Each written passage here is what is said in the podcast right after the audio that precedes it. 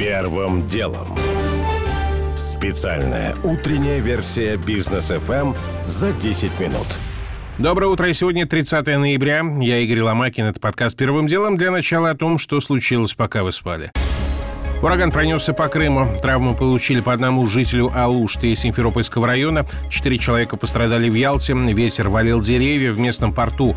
Одно судно затонуло, еще четыре сорвались с якорей. Были обесточены сотни трансформаторных подстанций. Без электричества остались более 50 тысяч человек на полуострове. В Керченском проливе приостановлен проход судов. Предупреждение о сильных дождях и ветре распространяется в Крыму и на сегодняшний день. Республиканцы заблокировали быстрое прохождение в Сенате США проекта оборонного бюджета страны, в котором, среди прочего, прописаны санкции против Северного потока-2.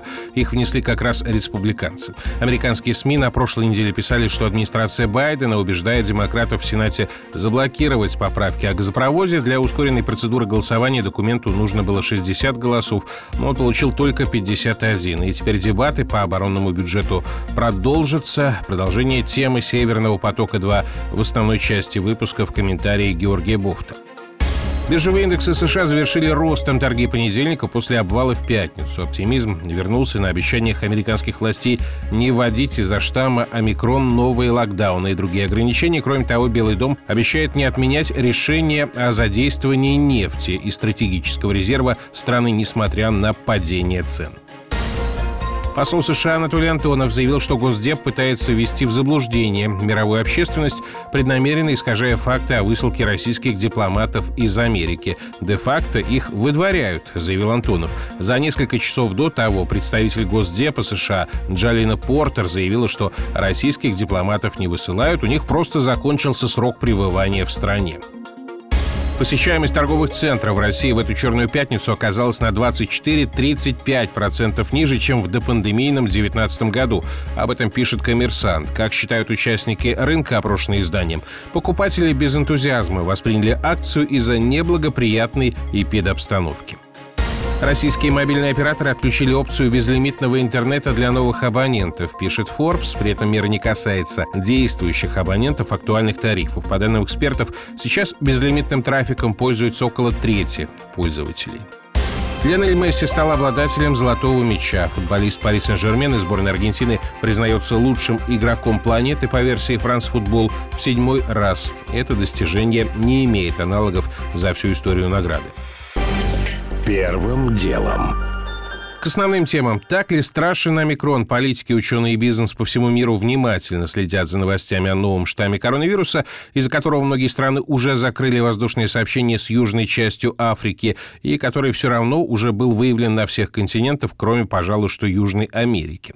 В России штамм еще не фиксировали, но уже понятно, откуда он может прийти. Из Египта. Именно там находится сейчас множество российских туристов, и именно оттуда завезла омикрон домой туристка из Бельгии. Египет Египетские власти, впрочем, уверяют, что у них нового штамма нет. И на этом основании ограничений почти не ввозят.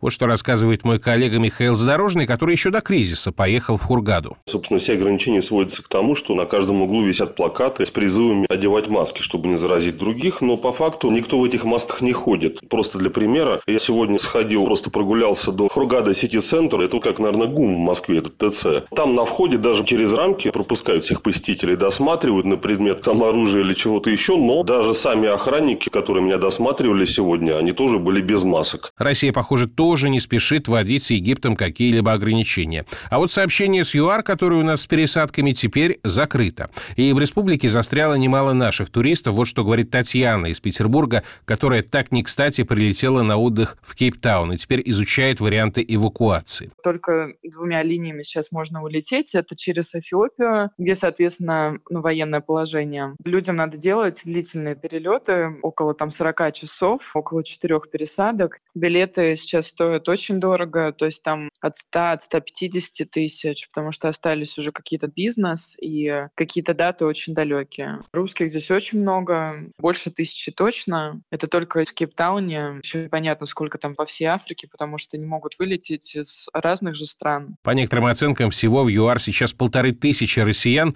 Пока сообщение о том, что у кого-то положение сообщение отчаянное не поступало. В стране, между тем, вчера вечером привели новую статистику по ковиду. Почти 2300 новых случаев заражения. и уже больше половины приходится как раз на омикрон. Первым делом. Северный поток-2 не запустится еще минимум полгода из-за необходимости проведения процедуры разделения по видам деятельности. Об этом заявила посол Германии в Киеве Анка Фельдхузен. И добавила, мы внимательно наблюдаем за ситуацией. В случае использования России газа как оружия будем принимать соответствующие меры. Что касается разделения, так называемого анбандлинга, то этот процесс запущен, а вот вторая часть заявления, хотя и не оригинальная, заслуживает комментария Георгия Бофта. Тезис о якобы использовании Москвы газопровода в качестве качестве средства политического давления на Европу может звучать в Берлине все чаще. На пост главы МИД в новом коалиционном правительстве ФРГ прочит одну из лидеров партии «Зеленых» Анна Лену Бербук. Помимо того, что «Зеленые» в ходе избирательной кампании последовательно выступали против проекта «Северный поток-2» в принципе, позиции самой фрау Бербук в отношении России в целом отличаются повышенным уровнем критицизма. Так что она будет очень трудным собеседником для Сергея Лаврова даже и без темы газопровода. Что касается «Северного потока потока-2, то не так давно Бербок, правда, еще до попадания в новую правящую коалицию, говорила, что Германия вообще не должна сертифицировать газопровод, поскольку это означало бы, что она поддается на шантаж со стороны Москвы, которая, к тому же, еще, по ее словам, ответственна за нынешние высокие цены в Европе. Якобы вся ситуация была создана искусственно для ускорения сертификации Северного потока. Возможно, после начала работы нового правительства позиция «Зеленых» и ее лидера в роли главы МИД станет несколько более прагматичной. Однако нельзя не заметить, что в коалиционном соглашении на несколько сотен страниц, затрагивающим принципы работы правительства по всем ключевым вопросам, о «Северном потоке-2» нет, насколько известно, ни слова. И это может означать, что его судьба в большой степени будет зависеть от политической конъюнктуры. Георгий Бофт. Первым делом. В городе Радужной Владимирской области наказали врачей скорой помощи, которые после безуспешных попыток положить в больницу пожилую пациентку с ковидом привезли ее в столицу региона прямо к стенам областной администрации. Димаш помог, койка сразу же нашлась, хотя до того главврач скорой через диспетчера сказала вести пациентку домой. О ситуации рассказывает фельдшер из этой бригады Анна Воеводина. Согласно регламенту и тяжести состояния больной, мы не имели права вести ее домой состояние было критичным. Там в любом случае был бы скандал. Родственники бы также начали бить тревогу. Некоторые нас обвиняют, ну зачем, только пиар какой-то. Нет, такого не было. Если бы мы что-то задумали, мы бы не ездили по больницам, не стояли, не ждали, не обрывали бы все телефоны. А в данной ситуации мы действительно боялись за состояние больной. Везде было отказано. Везде. Я не буду скрывать, что инициатива была моя, поехать к областной администрации. Я была расстроена, зла. Главврач больницы Радужного потребовал от медработников и водителей этой скорой написать объяснительные по поводу инцидента у Дома правительства. Спустя почти месяц пришло представление от прокуратуры. Медиков снова попросили написать объяснительные и лишили стимулирующих выплат. Они опасаются, что их теперь уволят. Что касается пациентки, то она скончалась через неделю после госпитализации, но ее родственники все равно благодарны сотрудникам скорой и готовы выступить в их защиту. Заметим, что во Владимирской области это уже третий случай, когда скорая которые привозят пациентов к зданию администрации. Первым делом. Акции Twitter в США упали почти на 2,7% после новостей о том, что сооснователь и глава компании Джек Дорси уходит с поста гендиректора. Уже в понедельник этот пост перейдет нынешнему техническому директору компании Парагу Агравалу. Сам 45-летний Дорси конкретных причин ухода не назвал, но, скорее всего, просто время пришло, говорит главный редактор издания группы компании Comnews Леонид Коник. Мне кажется, что уход Дорси впрямую не связан с текущим финансовым или каким бы то ни было иным положением, допустим, допустим, политическим Твиттера, в Кремниевой долине вообще распространена схема, при которой на условную, а по факту настоящую пенсию люди уходят, не достигая пенсионного возраста, а где-то 45 плюс лет. Достигнув этого возраста, он вполне мог захотеть отдохнуть, имея несколько миллиардов на своих счетах, ну и, в общем, конечно, избавиться еще от головной боли и возможных политических катаклизмов, которые ждут все соцсети с учетом такой облавы, которую начали и в Штатах, и в Европе, и во многих других странах на них. Источники «Нью-Йорк Таймс» утверждают, что после ухода в отставку Дорси намерен заняться криптовалютным бизнесом, а также благотворительными проектами. Состояние основателя Твиттера оценивают сейчас в 12 миллиардов долларов. Первым делом.